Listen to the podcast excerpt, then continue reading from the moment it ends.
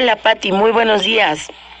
Hola, muy buenos días, Blanca. Aquí pues estoy atendiendo ese, esa invitación que muy muy honrosamente me han acreditado a mí. Estoy, me siento grande, estoy representando a, a 44 mil personas, eh, junto con sus familias, a más de 250 mil personas que quedaron en, en el abandono. Estoy aquí para servirles. Muchísimas gracias, Patti, por atender esta llamada y podernos contar un poquito para contextualizar. Eh, pues bueno, ¿cuál es el resultado para las trabajadoras y trabajadores del ESME después de estos 10 años? Eh, mira, el resultado eh, que yo humildemente este, puedo dar fe de ello eh, ha sido eh, verdaderamente triste. A 10 años está, está lleno este, este, este, esta historia está llena de historias desgarradoras de verdad yo aún hoy, a 10 años, la herida yo la tengo abierta, creo que todos estamos igual, los 44 mil. Está abierta, lloramos, eh, la voz se nos, se nos va eh, poco a poco porque eh, ha dolido tanto, no ha cicatrizado y, este, y el balance hoy en día es que la mayoría de los 44 mil trabajadores y trabajadoras, yo lo he hecho muy bien porque éramos hombres y mujeres, que laborábamos en luz y fuerza, seguimos sin empleo, sin seguridad social, sin aspirar ni de chiste a una jubilación, nos quitaron de tajo esa posibilidad y ese derecho, sin siquiera una pensión, porque no tenemos un empleo que solvente eh, el poder darle una pensión al Seguro Social y que a su vez nos la regrese ya cuando estemos en esa tan llamada tercera edad.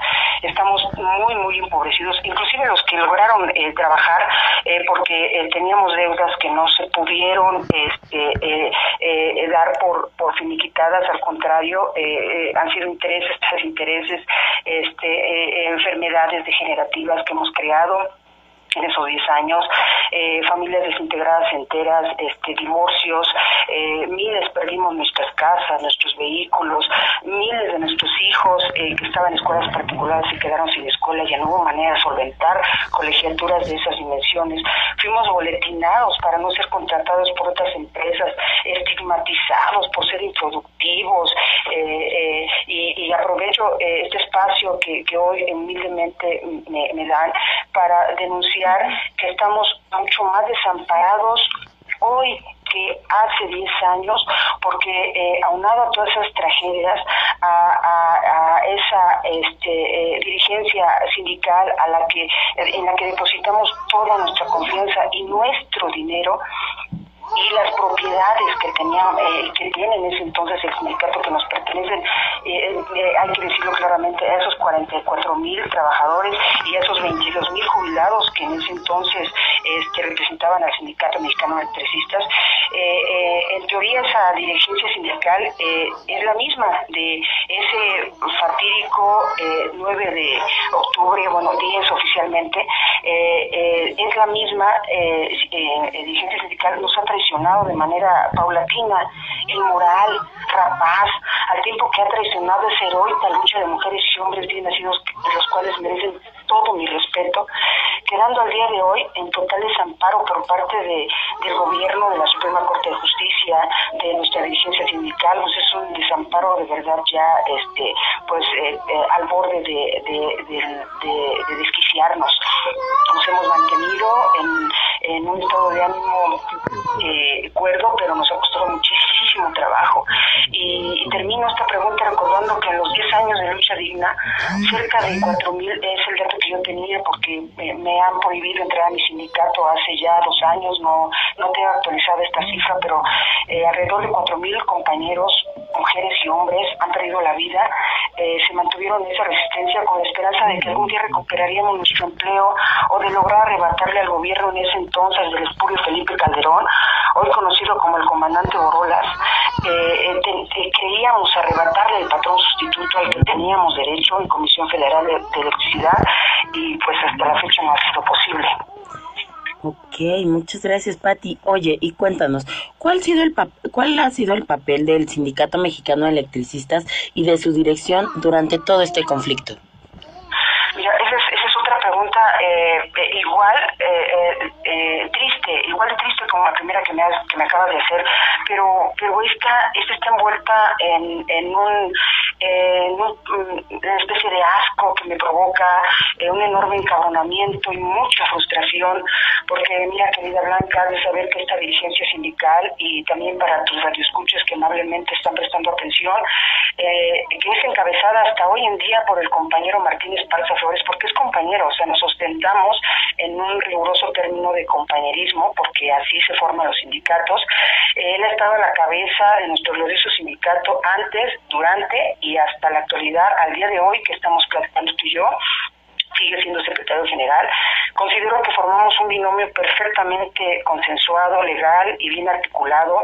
Eh, me refiero a esa base que aglutinaba en ese entonces a 44 mil trabajadores activos, hombres y mujeres, y 22 mil jubilados, igualmente hombres y mujeres. Pero entre los años 2009 y 2013 vimos una lucha muy fraterna, incansable. Creíamos en ese comité central porque se movía, porque nosotros nos movíamos por ellos y viceversa, porque llegábamos a acuerdos en esas asambleas que aún recuerdo que eran hermosas, en que todos empuñábamos eh, en nuestro brazo izquierdo y cantábamos el, el, nuestro himno, porque el sindicato tiene un himno hermosísimo de la clase obrera. Eh, aún hoy se me quiebra la voz, repito, son 10 años muy, muy duros que al menos yo no los puedo superar, creo que estamos igual, pero la franqueza, en la, cuando eres franca, este, pues rompes en, en llanto. Entonces, un papel fundamental en esas negociaciones del Comité eh, Central fueron, fueron efectivas eh, fueron eh, eh, buenas, aplaudidas, heroicas, pero eh, ya con el, cuando ellos comienzan a tratar en 2014 con el, el prismo vendepatrias y narcopolitiquero que hoy sabemos que fue el de Enrique Peña Nieto, en ese año, para ser precisas a finales del 2014, cuando el Comité Central, conformado por 26 miembros encabezados por el secretario general Martínez Parza, comienzan a traicionar a nuestra heroica y justa lucha, fue en ese entonces, en 2014, eh, desde, eso, desde ese año han disfrazado esa traición para liberar de algún modo la presión que ejercen, imagínate tú, 44 mil seres humanos, almas, eh, que cerca de, que calculamos de cinco integrantes por familia de esos 44 mil, hacemos un universo de 250 mil personas aproximadamente que se quedaron sin nada de la noche a la mañana. Aseguro este, eh, yo ahora que eh, ellos se han convertido en unos delincuentes, en un tipo de mafia organizada, eh, con mañas aprendidas y estoy segura que impuestas por todos esos politiqueros patrias del PRI, porque se relacionaban mucho con ellos ya. Nos percatamos en ello eh, cuando al salir de varios encuentros en la Secretaría de Gobernación, encabezada por el entonces priista Osorio Chong, ya no nos autorizaba el Comité Central eh, ciertas consignas, ciertas acciones de presión, eh, como marchas, plantones. Eh, nosotros estábamos muy inquietos, ellos nos calmaban, a la vez que les imponían como solución paliativa esos vendepatrias del PRI, incursionar en el sistema de cooperativas que tú recordarás fueron, fueron creadas por el hoy, bautizado por nuestro presidente, el padre de la desigualdad, que es llamado Carlos Salinas Portal eh, creadas eh, eh, estas cooperativas, este, en el caso nuestro, eh, no, no sé, en un ejemplo como por ejemplo de Pascual o de otras, pero en el caso del, del ESME fueron creadas con opacidad e imposición de compañeros totalmente serviles e incondicionales a los traidores y aprendices de mafiosos, que yo los he bautizado así, denominados Comité Central, son 26 miembros encabezados por Martínez Parza Flores. Eh, ya transcurrido los años, en el año de 2017 ya comienza a fraternizar con empresas privadas de dudosa reputación. Hoy sabemos igualmente por esas gloriosas conferencias mañaneras del presidente que todas estaban relacionadas con el prismo Vendepatrias. Eh, una de ellas, el ejemplo es Motengil, con un precario contrato colectivo de trabajo. Eh, el Comité Central decide asociarse con esa empresa de origen portugués únicamente eh, albergando a 500 trabajadores con salarios precarios, porque ya lo habían denunciado muchos compañeros muy muy heroicos de nuestro sindicato, eh, muy este eh, aguerridos, este que, que, admiramos enormemente como el compañero José Antonio Almazán y el compañero Mario Benítez y otros tantos que sería injusta este si se me olvidan, pero hay muchos muchos detrás de, de la lucha. Sí, dime. Ah, no, disculpa, es que ya sabes que el tiempo aquí en radio nos come. Entonces, este, sí quisiera que antes de, terminar esta, esta intervención y esta participación tuya, eh, me contestaras con una última pregunta que creo que es la que se hace en todas nuestras radioescuchas. Claro. Este, Patti, ¿existe la, la esperanza de una solución justa para todos y todas las, eh, las y los trabajadores después de tantos años, ya 10 años, Patti? Firmemente, que sí, este, querida Blanca, porque fue un decreto inconstitucional a todas luces, una clara violación a nuestros derechos humanos, eh, un crimen de lesa humanidad, ya que el trabajo es un derecho humano, porque la sentencia en ese entonces, además de la Suprema Corte de Injusticia, también fue así bautizada por, por nosotros, al servicio e incondicional de Peña Nieto y de los grandes poderes económicos nacionales y transnacionales actuaba solo en beneficio de las oligarquías. Hoy lo sabemos, no es un secreto y, y está basado en investigaciones. Eh, nos dejó en total indefensión y, desamparo. Entonces creo que por ese lado. Hoy tenemos una Suprema Corte que quiere reivindicarse. Hoy tenemos a, a, la mujer que encabeza derechos humanos, una mujer admirable y de lucha, que, eh, que, cualquiera de ustedes sabe perfectamente bien que hoy pierdes tu trabajo y pierdes todo, todo. El trabajo nos da todo lo que vestimos, comemos, disfrutamos, nos da todo. Te quedas sin él te quedas sin nada, te quedas encuerado.